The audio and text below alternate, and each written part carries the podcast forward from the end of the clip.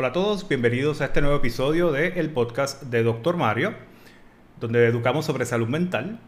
Como siempre, aquí con ustedes el doctor Mario R. González Torres. Yo soy psiquiatra de niños, adolescentes y adultos. Si te ha gustado el contenido que has escuchado en los pasados podcasts, recuerda dar like, 5 eh, estrellas, suscribirte al podcast para que de esa forma seas notificado o notificada sobre nuevo contenido. El podcast está disponible en Apple Podcasts, Google Podcasts, Spotify, iHeartRadio y Anchor.fm.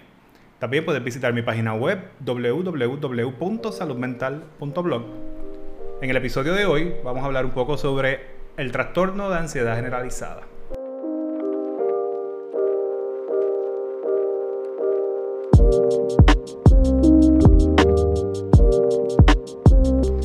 Y como comenté en, episodios pasados, pues sabemos que la, ansiedad se conceptualiza como una respuesta normal y la mayoría del tiempo es adaptativa ante los peligros en los que nos enfrentamos en el día a día.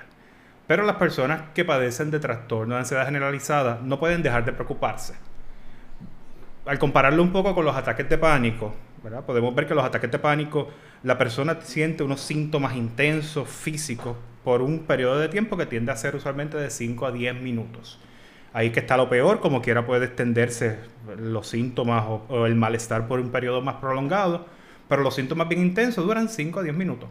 Cuando hablamos de ansiedad generalizada, tenemos que verlo más como alguien que se lleva preocupando por unos periodos prolongados de tiempo, donde se preocupa por todo, cosas muy importantes hasta trivialidades.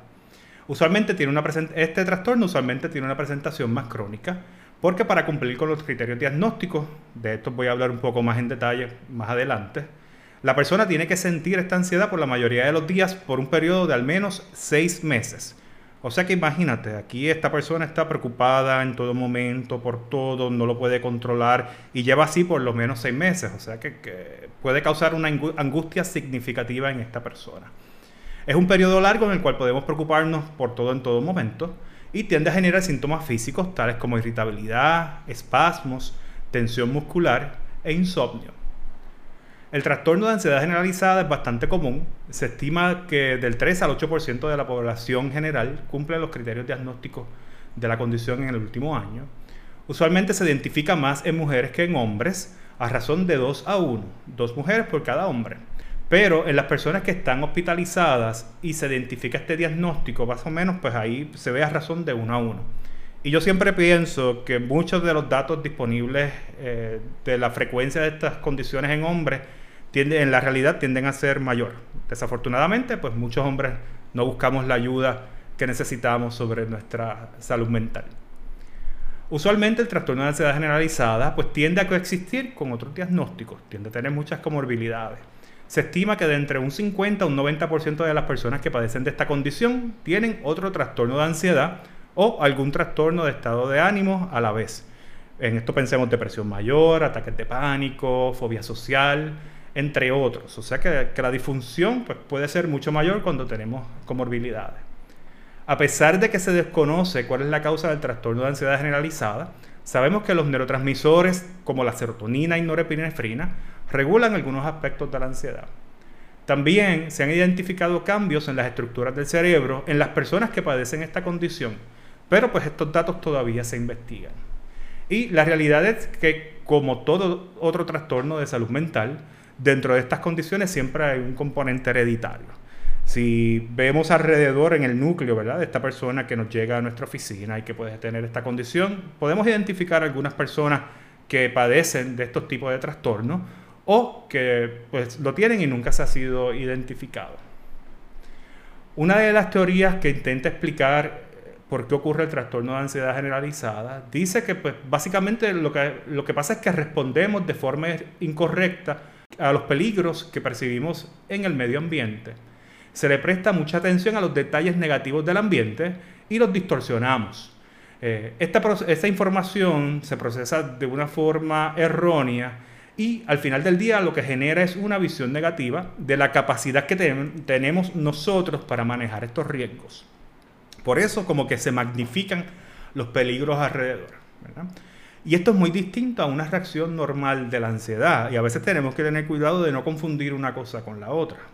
Porque si nosotros estamos pasando algún momento difícil, el cual nos genera una angustia, podemos sentir ansiedad relacionados a eso. Pero las personas que padecen el trastorno de ansiedad generalizada vienen preocupándose por todo en todo momento, no lo pueden controlar, eh, es una cosa tras otra, cosas importantes, cosas, cosas que no necesariamente lo son, ¿verdad? Y vienes, a ver que lleva muchos, muchos meses con otro.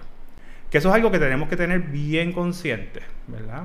Y por eso también a veces muchas personas que reciben ayuda para este tipo de tratamiento, pues la meta, la meta al final del día no es que no se sienta ansiedad necesariamente, porque nuevamente la ansiedad es una emoción normal, sino que la meta es que la persona pueda manejar los niveles de ansiedad que siente y los pueda regular para así funcionar en las actividades del diario vivir.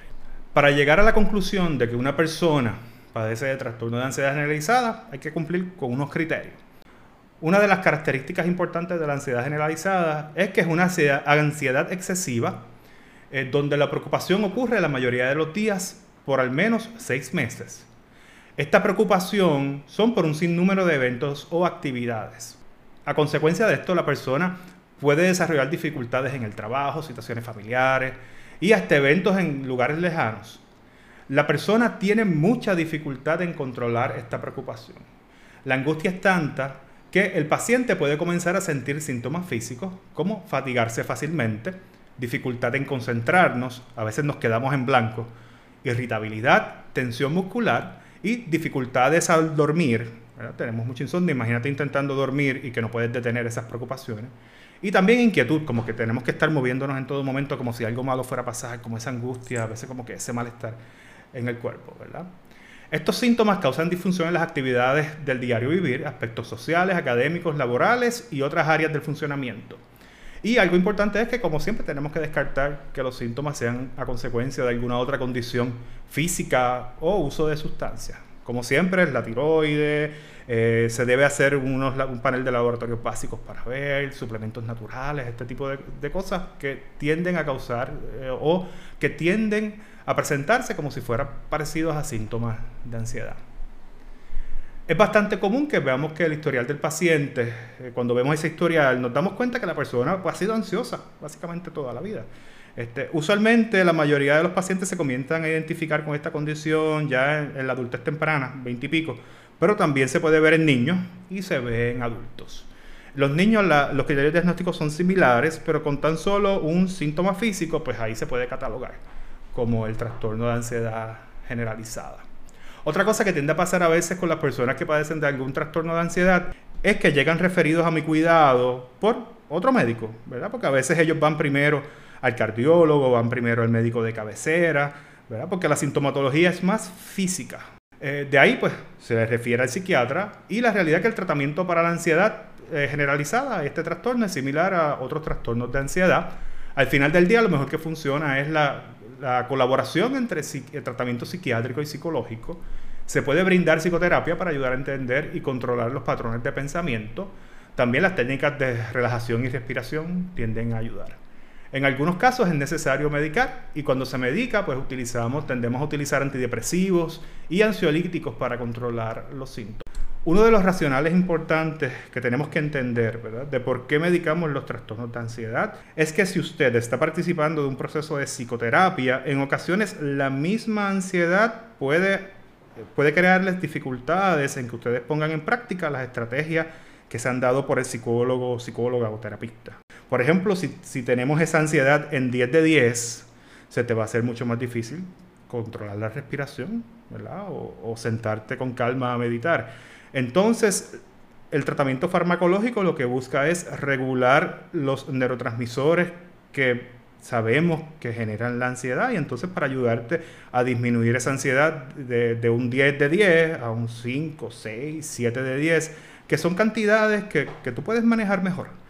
La realidad es que usualmente la ansiedad no se va por completo y los que somos un poco ansiosos tendemos a seguir padeciendo de ansiedad a través de la vida pero a pesar de la ansiedad, podemos manejarla mejor, podemos funcionar, podemos controlarla, podemos buscar la evidencia y podemos debatir qué tan real es el riesgo que sentimos en ese momento.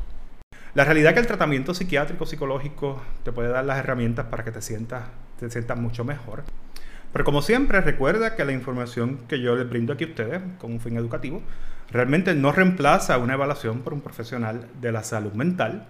Eh, recuerden también si para emergencias psiquiátricas donde usted entienda que usted ¿verdad? Eh, o algún ser querido están en riesgo inminente de hacerse daño, hacerle daños a los demás, llamar al 911 o asistir a la sala de emergencias más cercana. Y como siempre en Puerto Rico está disponible la línea Paz, que es una línea de ayuda eh, que está disponible 24/7 eh, con el número 1-800-981-0023. Recuerda que todos los miércoles publico un nuevo episodio del el podcast de Dr. Mario. En el próximo hablaré sobre las fobias y fobia social. Recuerden dar like y suscribirse al podcast para ser notificados sobre el nuevo contenido. También me pueden encontrar en las redes sociales, en Instagram, arroba dr.mario González, en Facebook, Dr. Mario R. González Torres, psiquiatra. Mi página web es www.saludmental.blog y recuerda que puedes escribirme tus preguntas o sugerencias para algún tema futuro a través de las redes sociales por mensaje directo o por correo electrónico en mi at gmail.com. Aquí termina este episodio del podcast de Dr. Mario. Recuerda sacar tiempo para cuidar de tu salud mental. Gracias por tu sintonía y hasta la próxima.